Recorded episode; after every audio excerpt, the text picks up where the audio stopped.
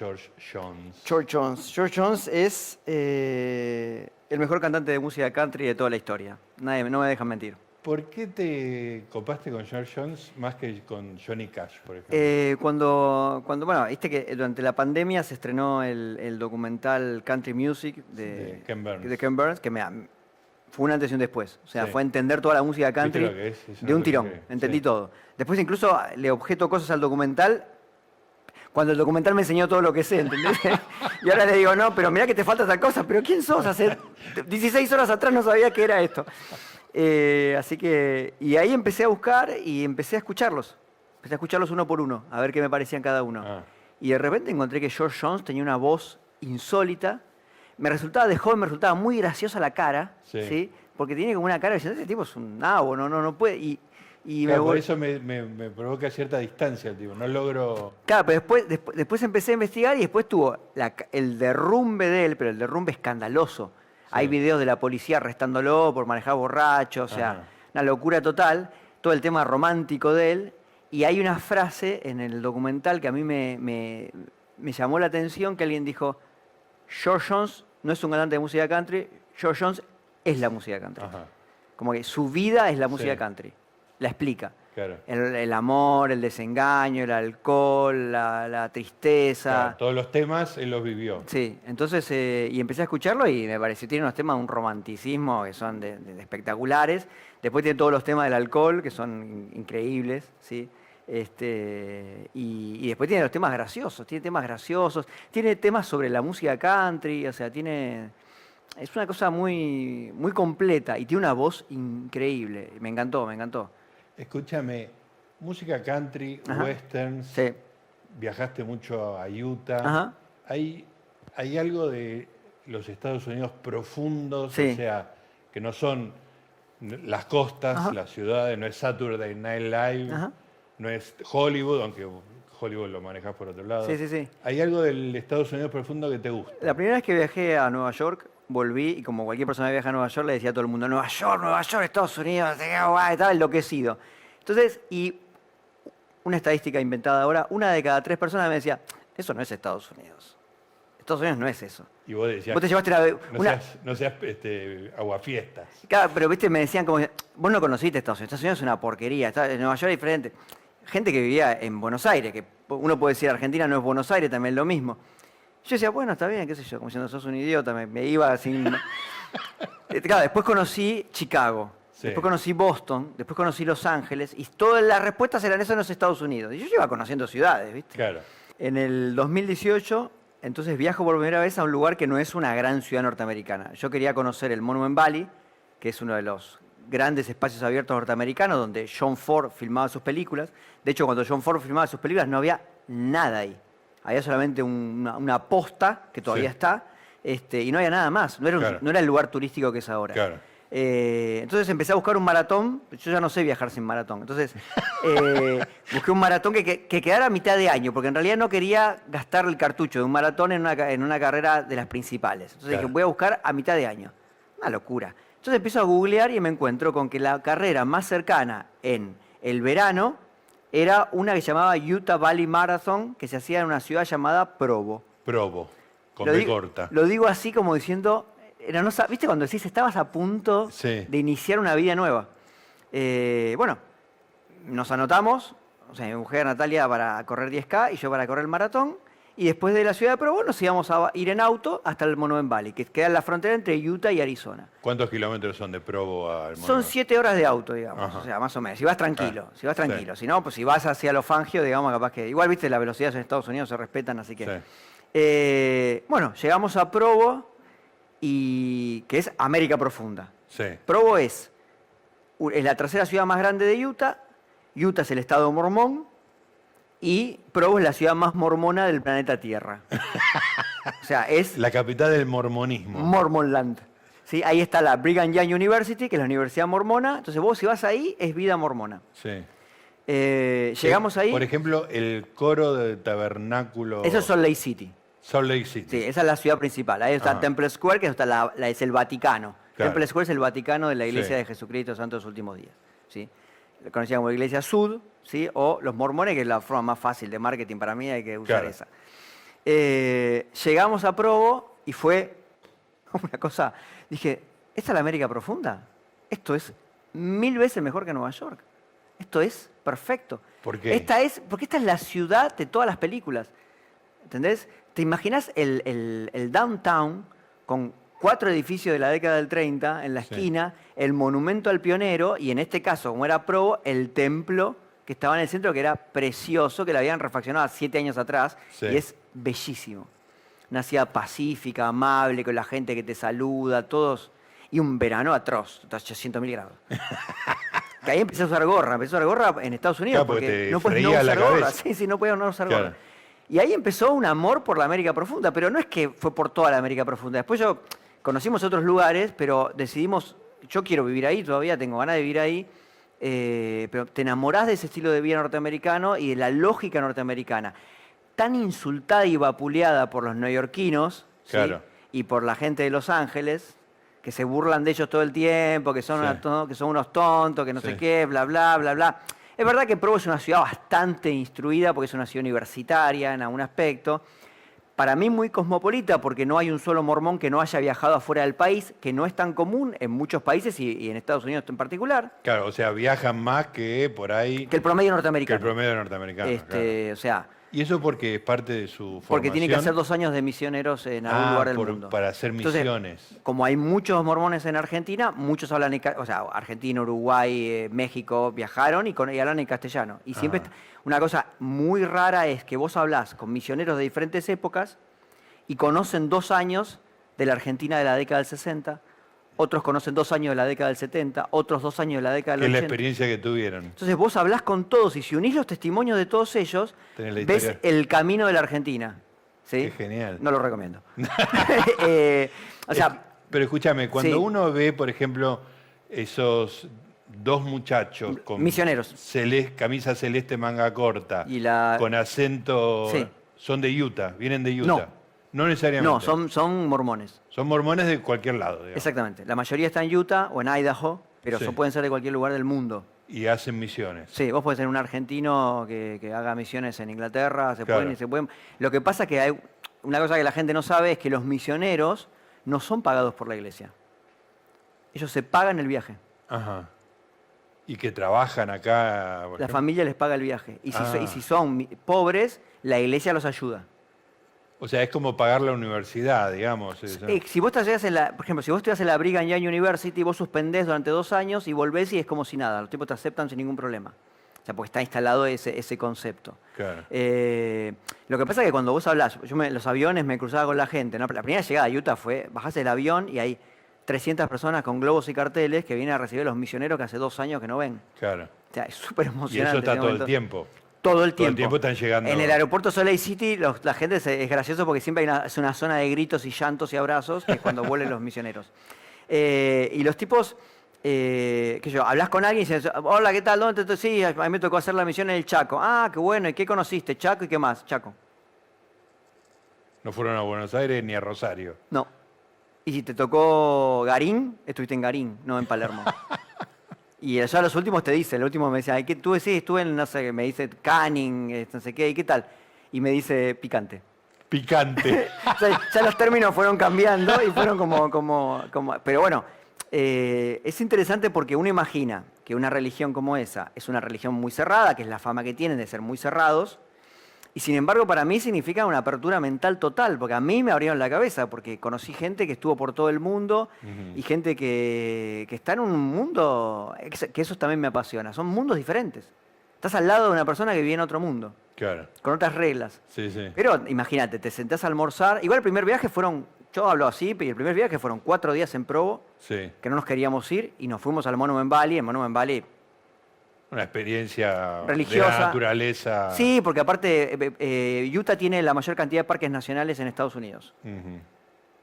Eh, arranca con una zona de montaña muy fuerte y termina con una zona desértica, es un estado increíble.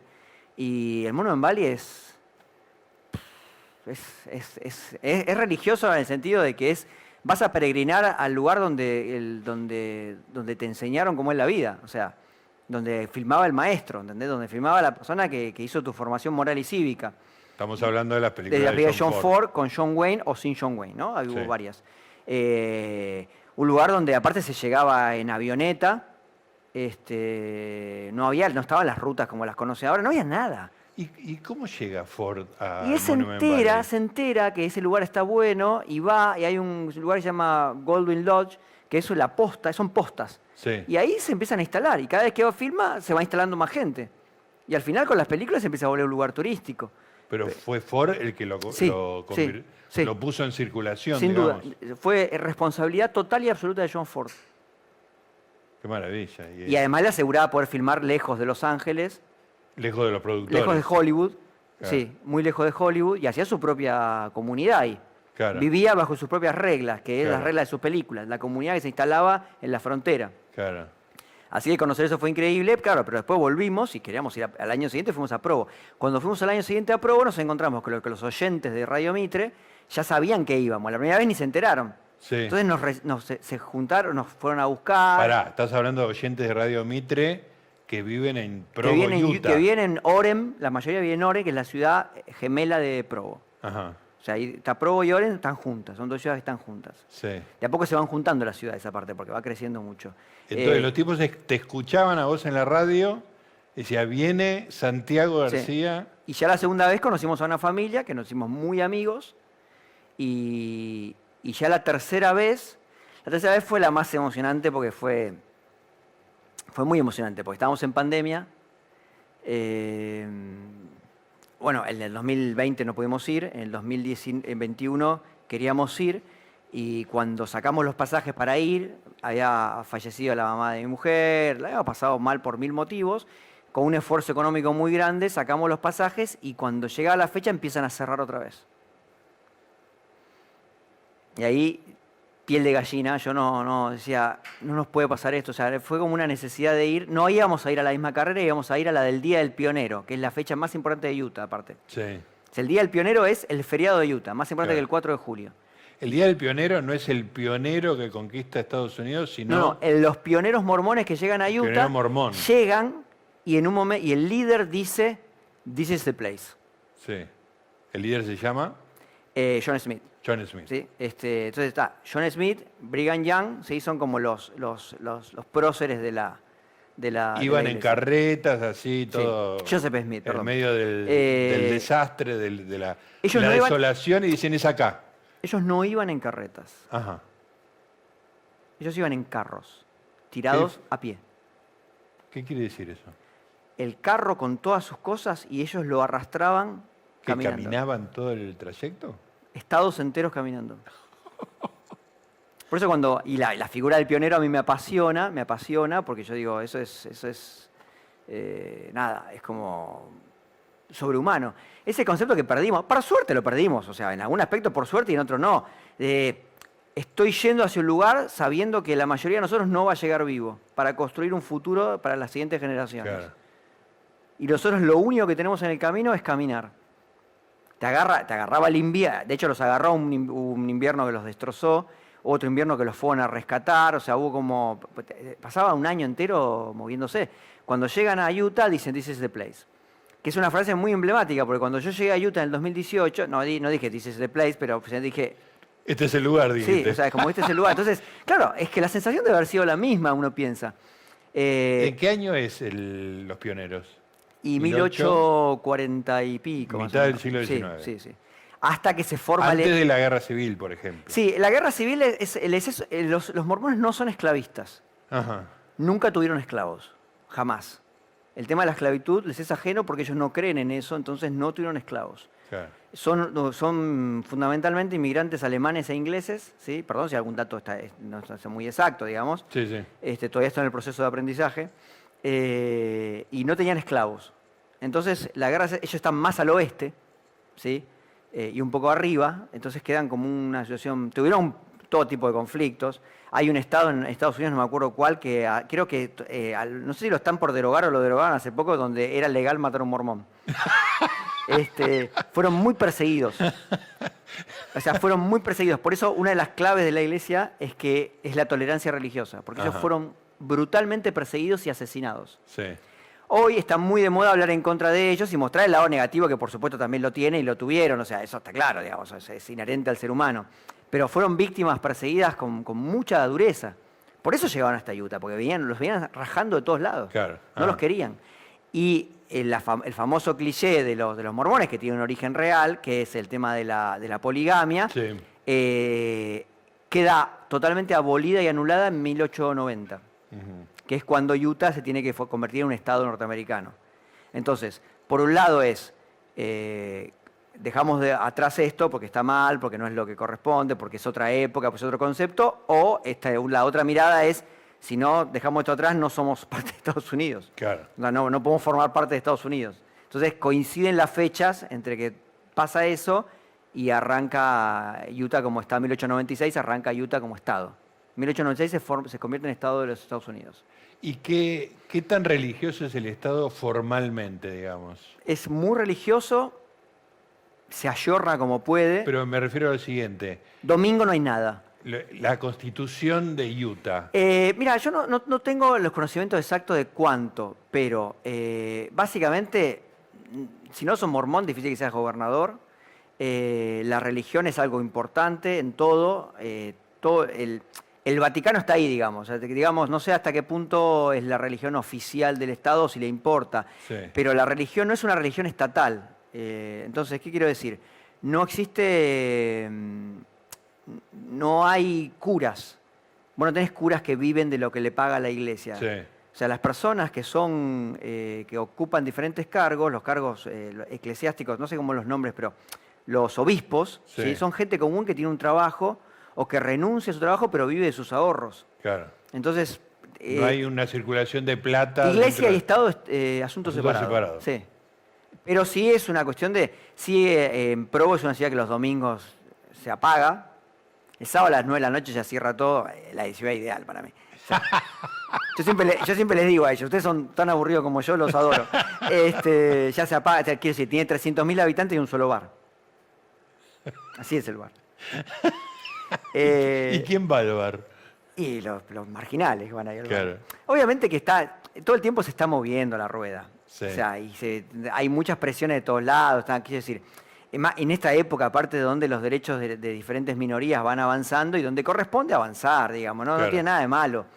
Tienen una práctica de tolerancia muy grande y como yo no soy miembro de la iglesia, me divierto porque vivo todo lo bueno y no sufro nada de lo malo. Claro. Nunca nadie me pidió que fuera parte de la iglesia, pero sí que se he dado charlas para cosas de la iglesia, o sea, ya estoy ahí eh, enganchado. Este, y una de las cosas que a mí me apasiona, y no me lo tomo a la ligera, me lo tomo en serio, es que agradecer antes de comer, por ejemplo. Ah, eso que se ve en las, Sí, en, en las escenas de las películas.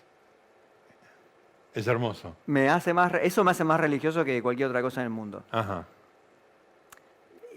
Porque quiero decir, yo vivo la decir, para mí la religión es una construcción en la que yo entiendo los motivos de su existencia, aunque no necesariamente tenga esas mismas creencias. ¿Qué quiero decir? Vos agradecés antes de comer. La verdad que en el mundo en el que vivimos agradecer antes de comer no está nada mal. Este, ahora, ¿a quién le corresponde agradecerle? Ah, Claro. Bueno, eso podemos ¿A discutirlo. quién le estás agradeciendo? Claro, claro, exactamente. Pero sentarse un segundo y decir, mira, estamos acá juntos Sí. comiendo. Esto es un privilegio. Y de repente yo fui a comer con muchas familias mormonas, eh, que son argentinos que viven allá, ¿sí? Y es muy emocionante, porque de repente agradecen y, ¿Y agradecen cómo, que, que vos contame- estés con ellos, agradecen que... Contame en detalle cómo es el momento, digamos. Porque yo tengo la imagen de las películas. Sí, no, en el caso de la iglesia mormona es, eh, es eh, qué sé yo, te digo, pues está Gustavo, ¿no? Gustavo, ¿querés hacer vos? Ajá. Este, y, y una persona habla. Dice, Una persona habla. Sí, dice, bueno, Señor Jesucristo, te agradecemos por esto que vamos a comer, te agradecemos por estar todos juntos acá, te agradecemos por la visita de Santiago y su mujer, que esperamos puedan este, volver lo- cuanto antes acá para estar con nosotros y que se cumplan. La cantidad de veces que lloré con ese sentimiento, yo emociono, claro, ellos lo hacen todos los días, pero yo voy de vez en cuando y de repente hablan a mí, le están hablando a Dios. Ahí viene el argentino que llora. No, viste, como diciendo, quiero decir, esas personas creen profundamente en Dios. claro. Y, y le están diciendo que algo sobre vos, o sea, te, te están incluyendo en algo que a mí me emociona, qué sé yo. Que para ellos es sagrado. Uno adquiere cierta humildad con respecto a esas cosas. Yo sé que es Ah, re canchero ser Claro. ateo, pero yo fui adquiriendo una humildad muy grande, porque como te decía, cuando yo, cuando queríamos ir a la carrera del pionero, se cerraban los vuelos. Yo me acuerdo de haberme sentado en mi casa, haber puesto las manos sobre las piernas y haber dicho, por favor, tenemos que ir, no nos vamos a olvidar nunca si llegamos a ir. Eso, eh, aparte como los mormones no rezan arrodillados, Ajá. sino que no consideran que eso sea necesario, yo lo tomé como un rezo, digamos. Claro. Tal vez una expresión de deseo, insisto, de algún lado salen las cosas que forman parte de las religiones. Y logramos viajar, logramos viajar y quedamos varados. Y fue muy gracioso. porque Parado quiere decir que no podías volver no a volver a Argentina. Para, antes de, Sí. de ese capítulo que uno siguió a través de, tus intervenciones en la radio, que, ¿cómo se nota esa cosa especial que tienen los mormones y, y Utah, Provo, Ajá. etcétera, en la carrera? ¿Hay Eh, algo en la carrera que es distinto de las otras carreras? Eh, en realidad, bueno, la, la única cosa, hay dos cosas que se, hay una cosa que se diferencia de todas las carreras de Utah es que son en sábado y no en domingo.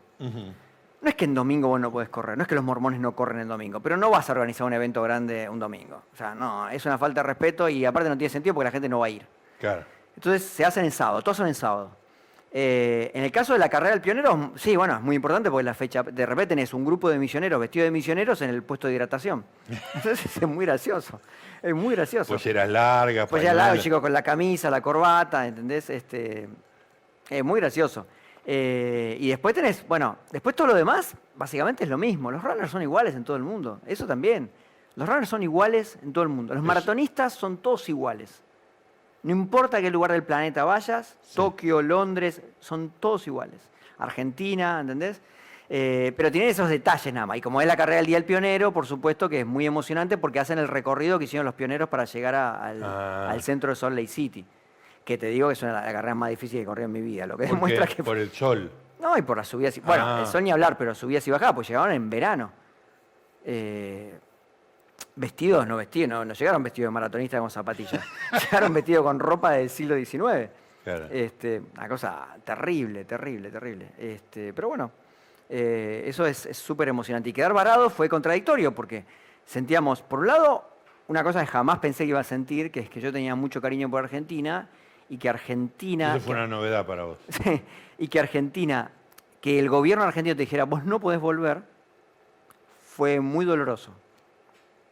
Me, me provocó un Lo dolor que, que... lo que pasó fue eso, el gobierno te dijo vos no podés entrar. Vos no podés entrar. Me pareció muy doloroso. O sea, no, no pensé que jamás iba a sentir un dolor de esa clase. Ajá. Eh, siempre Estabas ofendido. No, estaba dolido. ¿Viste cuando se habla de los exilios? Gente que, viste que la gente exagera el exilio en el sentido de que soy una víctima. Bueno, nosotros éramos una víctima de un exilio posible. Claro, sí, sí. Que si nosotros, que si yo no pegaba cuatro gritos en Radio Mitre, nosotros nos quedamos 30 días varados. Si no pegaba cuatro gritos, me quedaba 40. Claro. Y no me iba a quedar 50. Si me quedaba 40, no volvía nunca más. Lo cual también genera una cierta ambigüedad. Y, y me llamaban de los medios para contar a mi caso. Y yo no podía salir en ningún medio que no fuera Mitre, porque yo no la estaba pasando mal. Yo sentía ese dolor, pero al mismo Sí. tiempo estaba poniendo a prueba mi cariño por Provo. Claro. Claro, vos no querías dar la imagen de una persona que está en el aeropuerto con, comiendo alfajores. Vos vivías en Provo con, amigos. Llegó al aeropuerto de Salt Lake City, que queda a 45 minutos de Provo. Nos despedimos, nos abrazamos, nos vamos al, al coso de la- no, no nos habían dejado hacer el check-in, llegamos y no, no, no hay vuelo. Y los del aeropuerto Salt Lake City pensaban que era un problema climático, porque no, nadie en Estados Unidos concebía que un ciudadano de un país no podía regresar, porque el gobierno no se lo permitía. No, era, no es no comprensible. está dentro de su universo de posibilidades. Todas las piedras norteamericanas son ciudadanos norteamericanos que son sacados, son traídos de nuevo a Estados Unidos. O sea, es, es como la antítesis. Eh, una chica no entendía, empezó a hablar con otro, con otro con más experiencia, y el que tenía más experiencia le agarró un ataque de furia. Ah, sí. Como diciendo, no puede ser que un país no deje de volver a sus ciudadanos. Bueno, nos, nos dejaban el pasaje abierto para encontrar pa- para volver. Llamamos a los que nos habían llevado, nos pasaban a buscar y mientras estábamos en la camioneta, eh, Natalia consiguió trabajo En Provo. en la zona de Provo. Sí. Un llamado telefónico y tenía trabajo al otro día. No, no exactamente Argentina. Eh, y empezó a trabajar. Porque ella no tenía trabajo acá. No tenía, Claro. Había quedado sin trabajo durante la pandemia y obviamente no había podido recuperar. O sea, estábamos en una situación. El esfuerzo económico para llegar ahí fue terrible. Y nada, yo empecé a. Yo trabajaba desde allá, iba al cine allá, corría allá, corrí tres carreras, corrí otro maratón, o sea... O sea, tenías que empezar a encontrar razones para querer volver. Yo tenía que volver y no tenía problema en volver, pero hubo un momento en que sentía que el, hubo un momento de quiebre, me acuerdo que fue, un, fue justo el día antes de volver, donde nos dicen que no hay pasaje y que nos postergan para 35 eh, días más adelante. Nos miramos y fue, dice, que se vayan a cagar. No quiero volver nunca más a Argentina. O sea, si no podemos volver, o sea, basta, basta. Y ahí salí al aire y estaba furioso. Sí, yo te escuché. Y me llamó, uh, me llamó el CEO de United Airlines en Argentina. Y en 30 minutos tenía el pasaje. Claro. Cosa que le agradezco mucho, pero al mismo tiempo. Claro, necesito ser columnista de la nata. O sea, ¿qué, o sea, quiero, ¿qué pasó ahí? Eh, y volvimos. Teníamos el, PCR, teníamos, porque era la fecha que nos habían cambiado al último momento y, volvimos. Pero ahí fueron 45 días en Utah y ahí conocimos Utah por todos lados, corrí por todos lados. ¿Y dónde vivían? Vivíamos en la casa de amigos, eh, dos, casas dos casas diferentes de amigos.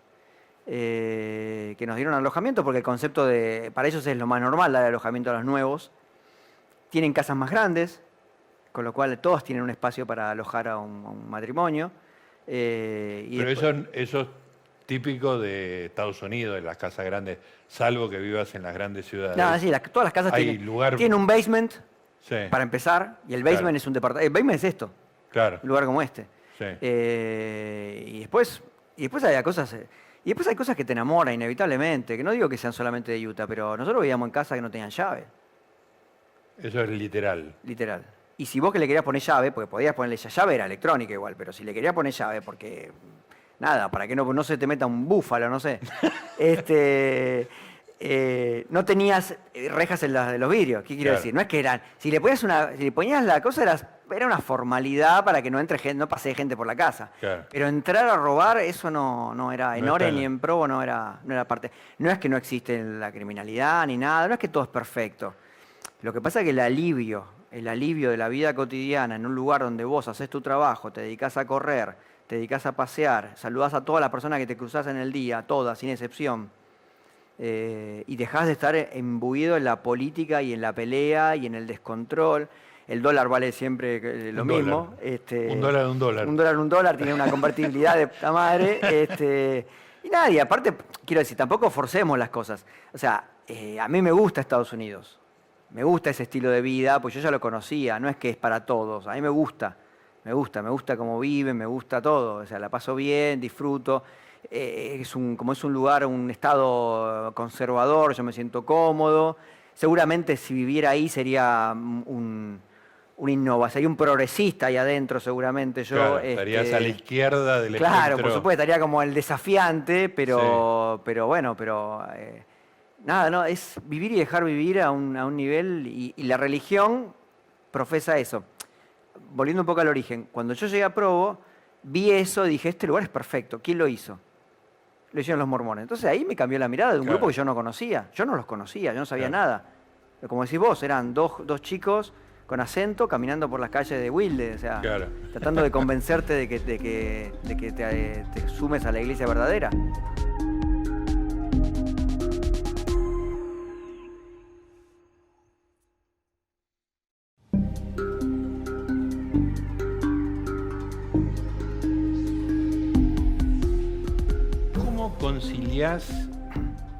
Tu amor por eh, Utah, Provo en particular, con tu amor por Londres? ¿Qué hay, qué hay de parecido y de diferente? Y bueno, es, eh, yo creo que tienen raíces iguales, que son raíces culturales, que tienen que ver con el imaginario con el que yo me nutrí. Eh, de Estados Unidos no recibía tanta información, de Inglaterra recibía información de mi papá y de mi abuelo, que les gustaba mucho, les gustaba Haro, les gustaba cómo estaban hechos los trenes, las cosas que funcionan son inglesas, me decían. este, yo decía, buenísimo. Y después porque leía a Arthur Conan Doyle, leía a Dickens, este, leía a Stevenson, eh, leía literatura anglosajona y me iba nutriendo de eso. Entonces cuando yo llego, cuando yo, para mí caminar, yo voy a Londres y pienso que va, a dar, va a pasar un carruaje a toda velocidad con Sherlock Holmes arriba, ¿entendés? Y, y, cuando dobla una esquina pienso que por acá pasó Jack el Destripador, ¿entendés? Eh, me imaginaba eso, me imaginaba las películas, las novelas, Eh, Londres es, es, imaginario, así como después el imaginario cinematográfico está más metido en Estados Unidos, pero Londres es impresionante. Londres es, eh, es muy intensa, pero tiene esa cosa de que no hay una sola cuadra en Londres que no valga la pena. No hay una cuadra en Londres que dice, no, esta cuadra me, no, me la salteo. O sea, vos haces una cuadra y te encontrás con una maravilla, con una maravilla, ¿entendés? Entonces, eh, Londres es, apasionante, es, eh, es, increíble. Está llena de turistas, eh, cansa también un poco, pero también yo encontré un lugar en el que yo me, al que yo me aferré, que es Bloomsbury, que está a 10 cuadras de Covent Garden, y ese lugar es súper pacífico y es súper tranquilo, y ahí es donde vivía Dickens, donde vivía Virginia Woolf más adelante, donde está la universidad, donde está el British Museum, como un lugar que en teoría más intelectual, yo no hago nada intelectual ahí, yo paseo nada más, este, y está lleno de plazas y es muy tranquilo, y ya me la conozco, la ciudad me la conozco de memoria ya. Eh, he paseado 16 veces fui. 16 veces a Londres. Sí, 16 veces, en el transcurso de 12 años. Claro. claro no es que vas de chiquito. No, claramente la pasión tiene que ver con que eh, cuando, cuando yo era chico pensaba que Londres no se iba. Yo me crié en una familia que ni siquiera fue a Miami en la, Plata Dulce, entonces no nos daba el cuero. Entonces Londres era inaccesible. De hecho, yo primero viajé a Nueva York antes que a Londres, porque me parecía que Nueva York era más fácil llegar. No había que cruzar el Atlántico. Me parecía que era como siendo, parece que es más común. Claro. Eh, cuando viajé a Londres casi me muero, pero hubo, pasó algo antes. Yo en el 1999 se me ocurrió la idea de viajar a Londres. Hablé con gente y no sé qué. Me acuerdo que empezaba internet, yo me imprimía hojas con, con los museos que había, no sé qué, me armé. Y vino la debacle del 2001. Sí. Y me guardé todo ese sueño, lo puse en un cajón literalmente y dije, no, no, o sea, tenía razón el otro Santiago García que decía que nunca iba a llegar a Londres. Y dije, ese sueño se, se terminó. Y me lo guardé. Y dije, ah. nunca más voy, no, no voy a llegar a Londres, nunca. ¿Hasta? Hasta que en el 2009 se me, se me, desperté con la idea de que, de que tal vez sí podía. Y primero viajé a Nueva York, te digo, es como que, como que probé, dije, a ver si me deja, si me dejan entrar a Nueva York, capaz que puedo ir a Londres. Baby steps. Sí, este. Y, pero estaba convencido de que yo no merecía, no, no, no pertenecía ni a la clase social, ni a la clase intelectual, ni a ningún estatuto que me permitiera entrar a Londres. Cuando lo logré fue impresionante cuando lo que fue impresionante. Me acuerdo que llegué un 25 de diciembre, que es el peor día para llegar a Londres en el año, porque es feriado total, no hay transporte público. Me tuve que tomar un taxi, eh, perdón, un micro que me llevó a Paddington. Ahora ya entiendo todo, pero en aquel momento era ¿Y acá qué hago? Y en Paddington me tuve que tomar un taxi. Yo me tomé dos taxis en mi vida en Londres. Nunca más tomé un taxi después de ese día. Porque vale una fortuna y porque aparte, vos sabés que a mí los taxis me ponen muy mal. No soporto la idea de estar con un solo ser, con un ser humano que no conozco dentro de un vehículo que se mueve. O sea, me parece una invitación al desastre. Este, y me deja en el hotel y ya después nunca más volví a tomar un taxi. Me tomé un taxi una vez que llegaba tarde, que tenía que ir a la cancha y no tenía idea de dónde era y me tuve que tomar un taxi porque si no, no llegaba. Este, con el mismo miedo. Y Claro, llegué y estaba todo cerrado, todo cerrado estaba. No había nada en serio. Y empecé a caminar, a deambular. Es raro el pensar en Londres con todo cerrado. Estaba en un... La zona que estaba yo estaba en un 99% cerrado, 99. Empiezo a caminar, giro una esquina y me encuentro que está el Museo Charles Dickens, abierto. Vos no fuiste a buscarlo. Abierto estaba todo cerrado. No podías tomarte el subte de Londres, no te podías tomar, no te podías comer un sándwich y estaba abierto el Museo de Charles Dickens en Navidad. Y lo abren porque... Porque es Charles cuento Dickens. De Navidad. Un cuento de Navidad es la historia navideña por excelencia. O sea que en Navidad hay que ir al Museo de Charles Dickens, que es lo único Ahora ya no lo hacen más en los 25, porque se ve que es ya no lo hacen más. O sea, lo hicieron dos veces más, tres veces más y no lo hicieron nunca más. Las tres veces estuviste vos. Fui, creo que, no sé si, creo que fui tres veces, tres años seguidos estuve ahí. No llegué el 25, pero tres años seguidos estuve ahí. Claro. Típica mía. Eh, la locura de García que cuando, cuando encuentra un lugar, este, y me pasó algo que me pasó muchas veces en la vida, que yo entro y estoy como diciendo, ¿se puede entrar? O sea, me da miedo de preguntar, tengo miedo, tengo tanto miedo a la desilusión de que me digan que no. Y entré, y fue lo primero que visité en Londres, fue el Museo Charles Dickens, y te daban gratis un brebaje que está en el cuento de Navidad, un brebaje con alcohol para pleno invierno, aparte recordemos que es invierno. Claro. brebaje intomable, eh, pero súper emocionante, y, una, y, una, y un pastel también que aparece en el cuento de Navidad. Entonces estaba en Navidad, en el museo donde había vivido Charles Dickens, comiendo pastel navideño y una bebida navideña. Pero no puedo creer que llegaste de casualidad. Yo sabía que existía, no sabía que estaba ahí, y entré y llegué, llegué de casualidad. El 25 de diciembre. Y para mí eso fue, fue mágico. Claramente las ciudades que más me enamoran son ciudades a las que yo entré de una manera insólita, ¿viste? Pero también algo que aprendí es que ese amor a primera vista no se borra y también aprendí que los prejuicios que uno tiene con una ciudad son siempre reales y nunca equivocados. ¿Qué tipo de prejuicios? Hay ciudades que yo digo, esta ciudad a mí no me va a enamorar. Berlín, esta ciudad a mí no me va a enamorar. Yo la quiero. Llegué, no me enamoró. Me encantó estar, aprendí un montón. Fui con visita guiada con, en castellano y aprendí. Imagínate, Berlín es, Berlín para. Toda la historia del Berlín, siglo. Berlín es para la visita guiada. Claro. Con una persona que te levante una carpeta y te diga: en este edificio, bueno, los nazis lo derrumbaron. Pusieron otro edificio. Vinieron los aliados, lo bombardearon. Pusieron otro edificio. Vinieron los comunistas, lo bombardearon. y vas sacando la carpeta y vos ves el edificio y cuatro veces lo hicieron en un siglo, ¿entendés? Y es gigante el edificio. Y las cuatro veces fue gigante, y las cuatro veces fue increíble, y lo, y lo tiraron abajo y lo volvieron a construir pero no es la ciudad que yo digo, ay, qué ganas de París, por ejemplo. Fascinante, pero viste cuando decís, no es lo mío. No, es mi ciudad. No es mi ciudad, y no pasa nada, que es lo único que falta. Este, Tokio sabía que me iba a encantar y me encantó. Contame de Tokio. Tokio es, Tokio es, eh, lo que es, fantástica, es fantástica. Tokio, Discúlpame, sí. hacemos una parada en, Londres. ¿La maratón de Londres qué características tiene? Es, eh, la mayoría de los que corre es por charity vos tenés que juntar plata para una obra de caridad, aproximadamente entre 1.500 y 2.000 libras. Hoy, impagable para un argentino, para ellos es normal, porque aparte la gente pone en ese charity si vos sos de allá. Claro. García junta para el charity. Todos los amigos de García ponen 20, 30 libras cada uno y sumás. De hecho, hay gente que suma 300.000 libras. De hecho, suman millones al final. Famosos, muchos famosos corren. La gente corre disfrazada en Londres porque corre por charity.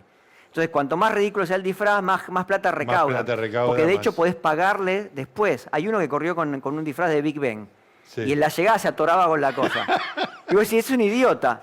Hasta 15 días después vos podés seguir donando. El tipo ah. batió récord de donación. Por, el, por todo ese chiste de que no podía pasar, ¿entendés? Porque la gente lo registró, corrió 42 kilómetros disfrazado de Big Ben. Mi respeto, señor. O sea, vos que corres, corro musculosa y zapatillas. Yo disfrazado de Big Ben. Y hay gente que viene disfrazada de cualquier cosa, de cualquier cosa. Disfrazada de, Indiana Jones con una piedra atrás gigante. a lo largo de los 42 kilómetros. Que, la, arrastran a otros cuatro, ¿entendés? pero de papel la piedra, no la verdadera porque puede ocurrir una desgracia. Este, no, no, no. Y nota al pie, ciudad cercana a Londres, más o menos cercana, que también amo, que es otra de mis ciudades favoritas, Edimburgo. Ajá. Tierra de, tierra de Conan Doyle, de Stevenson, de Walter Scott. Ahí aprendí que los escoceses, eh, me preocupaba la pronunciación de los escoceses. A ellos no. Nunca pronuncian de la misma manera una palabra, así que no hay ningún problema. Este, fui a, festejar un año nuevo que tocaba Simple Minds frente al castillo. Sí. Hice las mías, ¿eh? Este, y el, que el conductor no dijo Edimburgo dos veces de la misma manera en toda la noche. Yo las iba contando, eh, llegué a 19 veces diferentes. ¡Embarra! ¡Edimburra! ¡Embarra! Y dices, ¿qué hijo de...? Así que relájate, si vas a Escocia, decir lo que quieras, no pasa nada, eso se entiende. Este, bueno, y te decía Tokio, Tokio, es, Tokio. es lo que uno imagina. Una ciudad súper moderna, súper civilizada, no puedes, cruzar, no puedes cruzar la calle si el semáforo si no te da el semáforo. Vos estás en un semáforo, tenés rojo. No hay autos. Peatón, rojo no hay un auto en el barrio. Paradito. Todos quietos. Corta, arranca. Vos decís, pero, por, eh, pero un poquito de sentido común. Lo que pasa es que cuando se suma mucha gente, ese mismo efecto termina provocando un leve embotellamiento. Ajá. Esa fallita, dice, ¿dónde falla el sistema? ¿Viste cuando decís Argentina? ¿Dónde falló Argentina? ¿En qué momento se perdió Argentina? Bueno, no sé, capaz que cuando empezamos a cruzar en, cualquier momento. De que te dé el, este, la gente está enloquecida, corre para todos lados. Son ciudades veloces, las ciudades veloces me gustan también mucho. Corren para el trabajo con barbijo ya, por supuesto, siempre, siempre que estaban, yo fui en el 2015 y 2019. Todos con, un 20% con barbijo todo siempre. Mm. Corren para todos lados. ¿Por qué usaban barbijo? Para no contagiar o para no contagiarse. Pero si vos estás engripado y te subís al sub, te contagias gente. Sí. Esa es la verdad. Eh, lo sabemos. digo, porque- hay un hacinamiento particular, digamos. Y sí, eh, hay, hay, hay, hay mucha gente en todos lados. Claro. Es una ciudad que está llena, el subte se llena. De hecho, de hecho, el, el subte tiene barreras. En las estaciones más eh, tumultuosas tiene barreras. O sea, no, no, no estás frente al andén. Hay una barrera de este tamaño. Claro. Para que no te caigas y para que no te tires tampoco. claro. O sea, y se abre la, la compuerta cuando llega el subte. Se abre la compuerta de la estación y O el- sea, hay una doble puerta, Sí. la del subte y Sí, la de sí, la compuerta. Pero es espectacular, es espectacular. Todo el mundo te está dispuesto, a- si te ven perdido, te ayudan. Si te corres a dos cuadras de, la- de la- de de las avenidas principales, no, te- no- ya, no, ya no hablan inglés, es hermoso.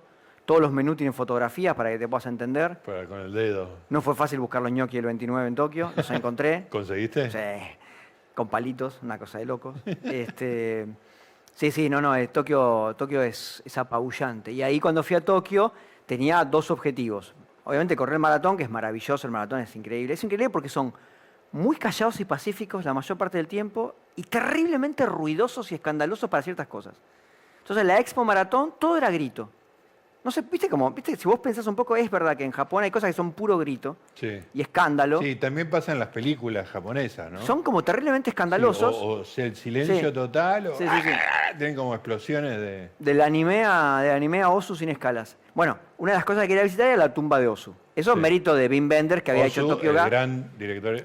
El equivalente de Ford. en El Estados John Ford de. Japón. Exactamente. Eh, el maestro absoluto. El tipo del que ves una película y decís, no sé qué está pasando acá. Ves dos películas diciendo, me parece que sé lo que pasa acá. Ves tres películas diciendo, yo no puedo creer que haya un ser humano que filme de otra manera. este, un sistema que cierra perfecto y que, y que funciona. En el año 80, Benders hace un documental que se llama Tokyo Ga, donde él peregrina a la tumba de Osu y entrevista a Chizu Ryu, que es su actor favorito, Sí. y a su director de fotografía. que Cuenta la famosa anécdota de que usó un solo lente en toda su carrera Osu y un día el, director de fotografía le cambió el lente por uno que era de una, eh, en lugar de un 50 le puso un 40. Y Osu miró por, él, miró por la cámara y dijo, ah, muy lindo, pero mejor el 50. y fue la única conversación de lente que tuvieron en 40 años de carrera. Hicieron 120 películas. Dos trípodes tenía armados. Uno para la altura de la gente sentada en el tatami Sí. y otra para la gente parada. O sea, las tenían armados porque nunca hubo una tercera posición, nunca, De hubo, cámara. Una, nunca hubo una tercera altura de cámara, salvo los planos generales Sí. de los trenes y que- típicos de él. Que son los in- eh, como inter- intercalados entre sí, las escenas. Bueno, entonces digo, me voy a ver la tumba de Osu, ¿sí? Eh, Kitakimakura se llama, no me acuerdo ahora el nombre. Eh, a una hora de Tokio. La primera vez, me- alguien de la embajada me contacta con una persona que estudió castellano y que vive ahí.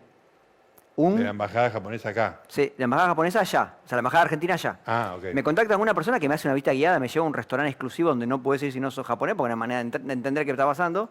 Me senté en uno de esos, esos cubículos, Sí. me senté en el piso y comí la comida que no, no tiene menú. Vienen y te dan lo único que hacen, Claro. que es una- un pollo que te lo cocinás vos ahí mismo. Te enseñan a cocinarlo en el momento, si no sabes, y, te- y lo cocinas ahí, con arroz y unos vegetales, y después de postre Y una mandarina. saque. De postre una mandarina. Sí. y saque. Y saque si quieres, por supuesto. Ah. En esa época no era mormón, yo tomaba alcohol. este, una mandarina de postre. Después una vez me acuerdo que hablando con Quintín me dice, claro, las mandarinas en la época de la guerra eran como un bien preciado, inconseguible, y se ve que les quedó... Pero, ¿Sabes lo que es? Un restaurante Sí, súper sí. exclusivo, una de las zonas que no fue... Le gustaba tanto a un general norteamericano esa zona por, por los restaurantes y no sé qué, que decidió no bombardearla. Salvaron del bombardeo por el. Porque la zona le gustaba un... Extraordinario. Este, bueno, entonces esa persona me contacta, una- esa fue una mujer que me acompañó, hablaba un castellano limitado, pero claro igual, y contactó a un amigo de la facultad de ella que vivía en Kitakimakura. Y fui con él, me esperó en la Pero, por estación. ejemplo, vos le decís a, a una persona de la embajada que es japonesa, decís, quiero ir a la tumba de Osu. ¿Y ellos tienen que googlear Osu o sabía de qué te estaba no, hablando? saben, saben, saben. Saben. Sí, saben, saben, saben. Saben. Ese a Osu lo conocen. Y este hombre me esperó en la estación y desde que me bajé de la estación hasta que me volví a subir al mismo tren, cuatro o cinco horas después, no dejó que, no dejó que pagara nada, me llevó al, al templo, pagó la entrada del templo, compró incienso, que yo no sabía. Ah, Si tenés que visitar una tumba tenés que llevar incienso. Claro. Y fuimos, eh, encendió el incienso, rezamos frente a la tumba Me saqué unas fotos ahí, saqué una foto de la tumba de Osu, lloré como un... ¿Lloraste? Y porque son tus maestros, ¿entendés? Sí. O sea, peregriné para ver a- al mundo de Ford, para ver al mundo de Osu. Ahí por, eh, Setsuko Hara vivía en ese barrio, dicen que visitaba la tumba de Osu siempre, ah, falleció después de eso. La actriz. La actriz fetiche de él, la gran actriz de él. Eh, después me llevó a otros templos buenísimos. Me dijo, ¿querés comer? ¿Qué querés comer? Le digo, sushi, comía sushi todo el tiempo. Y me dice, ah, bueno, acá. Íbamos caminando por una calle cualquiera y había un restaurante de sushi. Yo no había visto que era un restaurante de sushi. Era una puerta, se abrió, te sentás, él se puso a hablar con el, con el, con el chef, una familia, un matrimonio mayor con su hijo, y vos no pedís ahí. Vos te sentás y el tipo te sirve lo que tiene ese día. Claro. Y no puedes hacer nada más que agradecer. La variedad es sublime y la cantidad es japonesa, digamos. O sea, no es, no es No te, no, no te Tomo- tomamos, una cerveza ahí, este, y, y en un momento, perdón por lo que voy a contar ahora, pero es un momento glorioso. Y en un momento, claro, todos hablan, nadie habla inglés ahí, pero ni en, ni en pedo, o sea. Y en un momento le, se le pone a hablar al- al- a este hombre. Este hombre que es un hombre que trabajaba de otra cosa y pasó un día entero, de repente tenía que llamar por teléfono, yo no sé si el tipo era empresario y estaba ahí conmigo de guía de turismo. Eh, en un momento le empieza a hablar y se empiezan a reír, empieza a decir, y me señala a mí. Yo digo, ¿qué está pasando? No hay chance ahí. Y en un momento, en un momento, "Ay", me dice, y en un momento le dice, no, porque dice que te pareces un actor de cine, me dice. Y yo digo, ¿quién será? Y en un momento hace. Y me dice, el del transportador, me dice. Chico, no te puedo creer. Y ahí fue que me, eh, me morí, me morí, más allá de las exageraciones. Para los japoneses se ve que son- los pelados somos todos iguales. Este, no, no. Jason Statham. Y ahí fue que después la nata me decía, me conté la anécdota y me decía Jason la nata, por eso. Este, pero sublime ese momento. Y nunca más voy a ir a un lugar así. No sé, no, no sé cómo llegaron, no sé ni dónde estaba ese lugar. Claro. Me llevó de un templo al otro, después fuimos a merendar a un lugar donde comimos unos bocaditos. ¿Y o sea, eso era Tokio o una...? Esto es Kitakimakura, o sea, es al sur. Pero estaba totalmente alejado de todo. Iba por lugares que no sabía por dónde iba. Me lo bajamos del tren, tomamos un colectivito. Fuimos a un templo, después fuimos a otro templo. Fuimos a ver el Buda gigante que, estaba dentro de un templo y que una vez un tsunami lo voló. Eh, el tipo fue, me compró un regalo este, para llevar a casa. O sea, ¿entendés que fue como una cosa de- de generosidad total? Yo sabía algunas cosas, yo le llevé un regalo a él también, porque sabía que eh, era correcto llevarle un regalo. Tuve esa deferencia, menos mal, porque después me sentía como... Y el tipo me acompañó este, todo el día y me contó todo lo que sabía de ese tema. Un tipo que labura de otra cosa, no es un guía de turismo ni por asomo. Mm. Y, y súper emocionante, nos despedimos y estaba ahí, se quedó en la, en la estación de tren hasta que... paradito. Paradito así y haciendo reverencias. Este, y con esa cosa también, también que se me pegó de Quitano de... Este, así que fue. Y después fui al Museo Ghibli, que, eh, que también fue muy lindo. ¿Qué es eso? El Museo de Miyazaki, ¿sí? Ah, Este, Miyazaki. que se, eso El, se- gran, el Walt Disney, para hacer la Sí, sí, sí, el- el Walt Disney El de- Walt Disney japonés. japonés. Y ahí hay un, museo muy monono, muy lindo, donde desaparece- Totoro. de Totoro, hay un Totoro gigante, donde después tenés una, tenés una recreación del escritorio de él, donde te aparecen todas las referencias de él. Libros de Verne, dibujos de él, muñecos, cosas que son el universo de él, ¿entendés? Que también es el universo mío, o sea, no, y que sé, yo no tengo el talento de él, pero digo, que sé, la literatura del siglo XIX, la aventura, este, mucha cosa fordiana y hoxiana también en sus películas. Y también vas ahí y, y- y estar ahí, ¿entendés? Estar ahí. Entras a un pequeño cine, te pasan un cortometraje. Este, Ahora, contaste cosas de los mormones, sí, de los japoneses, que uno podría decir los budistas, digamos, ¿no? sí. Eh, sintoístas. Sintoístas. O sea, también fui a rezar a un templo sintoísta. Ahí está. Tenés las reglas de cómo, o sea, googleé cómo se reza, vas, te lavas las manos, aplaudís tres veces, o sea, dejás, el, Claro. dejás una ofrenda si querés. eh, está lleno de Pokémones, está lleno de Pokémones. Tokio está lleno de Pokémones, cazás Pokémones a, a lo pavote. Es- tenés lugares para donde... ¿Seguís jugando al Sí, Pokémon? sí, sí. Eh, gente de 70 años jubilados sentados, o sea, tenés banquetas con- ploteadas de Pokémones Sí. con, y heladeritas para tomar bebidas y toda la gente de todas las edades se junta a capturar Pokémones. Este, y en el templo sintoísta hay una de Pokémon que no voy a creer, así que hay una combinación. Este, igual quiero aclarar una cosa. Yo, mi madrina es, es hija de japoneses Sí. y yo me crié en una familia japonesa también. Tenía cierta cultura Tenía cierta conexión con Japón que siempre Claro. me fascinó. sí. De Wilde Pero bueno, Tokio. eh, mormones, sintoístas, Y, eh, Anglicanos. Londres, anglicanos. Sí, sí, o sea, es... eh, sí, curiosamente hay países que no me llaman la atención, que son los católicos, este, a pesar de que me crié en, en- en uno y, y que he criado como católico. Pero en cada lugar hay una puerta que te enseña algo nuevo que no esperabas y estás conectado con gente que, que parece lejana, ajena, compartís un día con una persona que no vas a ver nunca más en tu vida, un señor es- este, que nunca más vi, ¿entendés? Sí. Que me, me guió por la tumba de Osu. Después yo volví a la tumba de Osu solo después. eh, Ah, volviste a Cuatro años más tarde fui, ya más envalentonado la última vez que fui. eh, Con el incienso en la mano. ya fui con el incienso en la mano y, y las dos veces le llevé una botella de saque. A Osu. Sí, está lleno de botellitas de alcohol. Qué bueno. Todavía no confirmé si la, que fue, la segunda vez que fui estaba la primera. Yo llevé otra igual y hice algo que se hace ahí y que como fui solo me animé, que es eh, limpiar la tumba. Tenés unas esponjas y un baldecito con agua y limpias la tumba. La gente es parte del ritual. Mojás de la tumba, sí, la mojás y la limpias. Estaba ahí yo y